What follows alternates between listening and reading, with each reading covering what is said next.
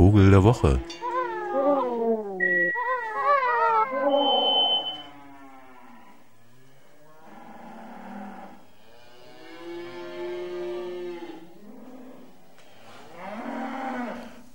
Liebe Gemeinde, ich möchte Ihnen heute von der Kuh berichten.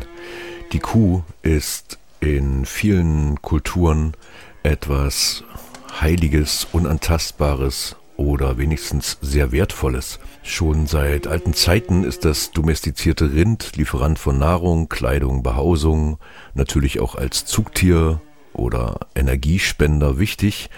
Die Welt der Tiere war mit dem menschlichen Leben aufs engste verknüpft und Tiere, die in Ackerbaukulturen, besonders Stiere oder eben auch Kühe, benutzt haben, haben sie auch in ihren Religionen in Rituale einbezogen und im Nahen Osten, Mittelmeerraum, da schlachteten Priester Tiere zeremoniell, ein Teil des Fleisches wurde den Göttern geopfert. Ja, Spuren dieses Rinderkults haben wir auch im deutschsprachigen Raum, sowohl in Süddeutschland als auch in Österreich, wie etwa der Almabtrieb im Herbst oder der besonders geschmückte Pfingstochse. In Bayern wurde eine 6000 Jahre alte Stierplastik gefunden, deren Rücken ein Kelch formt und auch in steinzeitlichem Kult der nordischen und östlichen Kulturen Europas war die Rinderbestattung eine wichtige Geschichte.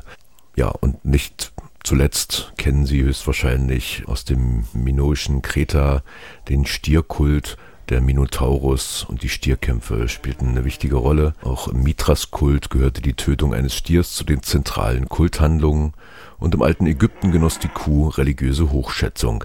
Der Himmel wurde als große, nahrungsspendende Kuh angesehen, die mit vier Beinen auf der Erde stand. Später mit Isis identifiziert wurde auch ihre Schlachtung selbst zu sakralen Zwecken tabuisiert. Warum erzähle ich das? Weil ich gerade in Sri Lanka war und da ähm, eine Kultur übernommen wurde aus Indien, wo schon der Sanskritname Agnya, die unantastbare, auf eine vergleichbare Tradition hinweist. In den hinduistischen Religionen ist der Schutz der Kuh bis in die heutige Zeit ein wichtiges Element.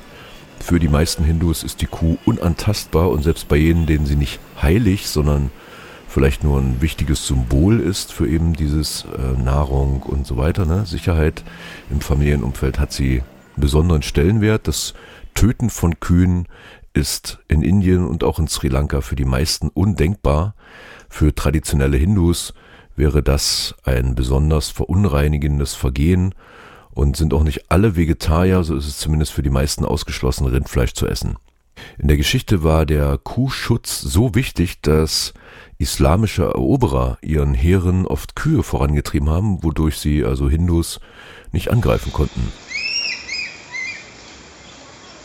Der praktische Nutzen der Rinder in Indien umfasst die Produktion von Milch, Dung als Brennmaterial in ländlichen Haushalten, natürlich dem Einsatz als Zugtiere in der Landwirtschaft, auch Fellverarbeitung und Verwertung von Gemüseresten und sonstigen pflanzlichen Abfällen. Auch wenn heilige Kühe nicht geschlachtet werden, erreichen sie trotzdem im Durchschnitt kein besonders hohes Alter, denn äh, viele unbrauchbar gewordene Tiere sterben aufgrund von Futtermangel und schließlich durch völlige Vernachlässigung, da sie eben auch frei rumlaufen. Heutige Hindus begründen die besondere Stellung der Kuh mit der Aussage, dass die Kuh eine Mutter sei, die Menschen alles zum Leben gebe. Sie gilt ihnen als Symbol der Fürsorge und Lebenserhaltung und der Atharvaveda schreibt, die Kuh ist Vishnu, der Herr des Lebens. Vishnu gilt in der hinduistischen Götterwelt als Erhalter.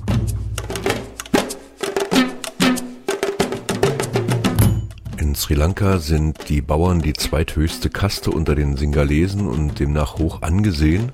Und nachdem auch nach wie vor meist in derselben Kaste geheiratet wird, Bauerntöchter heiraten also Bauernsöhne, ist der Fortbestand gewährleistet und private Familien mit an die tausend Stück Rinder sind gar nicht so selten.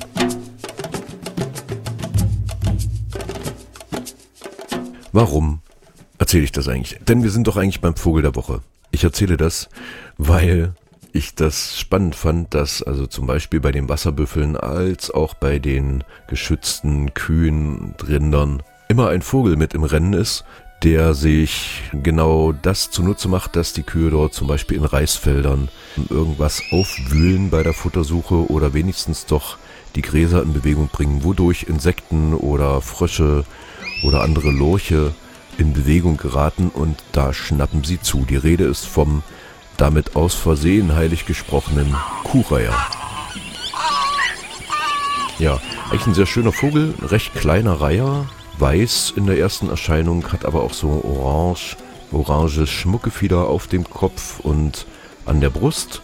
Dadurch eigentlich fast schon so tropisch anmutend, relativ kurzen, dicken Schnabel, wodurch er sich von den meisten Reihern auch unterscheidet, so dass man selbst bei oberflächlichem Hingucken ihn relativ schnell identifizieren kann. Aber vor allen Dingen auf Sri Lanka ist es ganz einfach, äh, denn er ist wirklich tatsächlich immer in der Nähe von Kühen und auch auf Kühen zu finden. Denn auch das gehört dazu, Parasiten äh, von den Leibern der Rinder abzupicken. Ähnlich wie es natürlich auch kleinere Vögel machen, äh, dort zum Beispiel so Beo-Verwandte, die sich also um die Kühe herum aufhalten, denn dort gibt es immer gut Futter. Der Kuhreiher ist interessanterweise weltweit verbreitet, fehlt nur auf der Antarktis logischerweise. Gibt es ja keine Kühe, ne?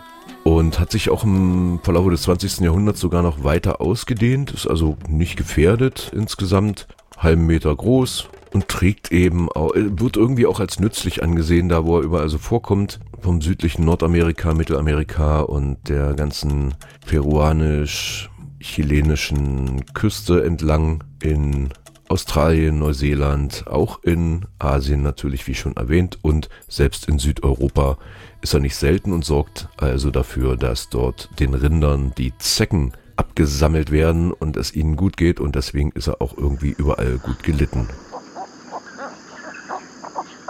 In Mitteleuropa, also hier so in unseren Breiten, da ist er allerdings tatsächlich selten, ähm, kommt ausschließlich in Belgien und den Niederlanden als Brutvogel vor, aber in geringer Zahl. Also in Holland ja ein paar Paare, in Belgien zehn Paare. Und ansonsten ist er in den übrigen mitteleuropäischen Ländern, wie zum Beispiel in Deutschland, regelmäßig, aber selten immer wieder zu beobachten. Das hat damit zu tun, dass im Südwesten Europas in Spanien der Bestand eher zugenommen hat und dadurch gibt es so eine Art Einflug nach Mitteleuropa und äh, sehen wir dann immer mal an größeren Feuchtwiesen und sowas, äh, kann man den Kuhreiher hier schon mal sehen. Ich allerdings habe ihn hier noch nie gesehen, aber dafür umso mehr, gerade in Sri Lanka, da ist es so, dass wenn sich so ein Wasserbüffel bewegt, dann gibt es so ein kurzes Auffliegen eines schönen kleinen weißen Schwarms von Kuhreihern, der eine nicht eben spektakuläre Stimme hat, die man nahezu nie hört, außer in Nestnähe.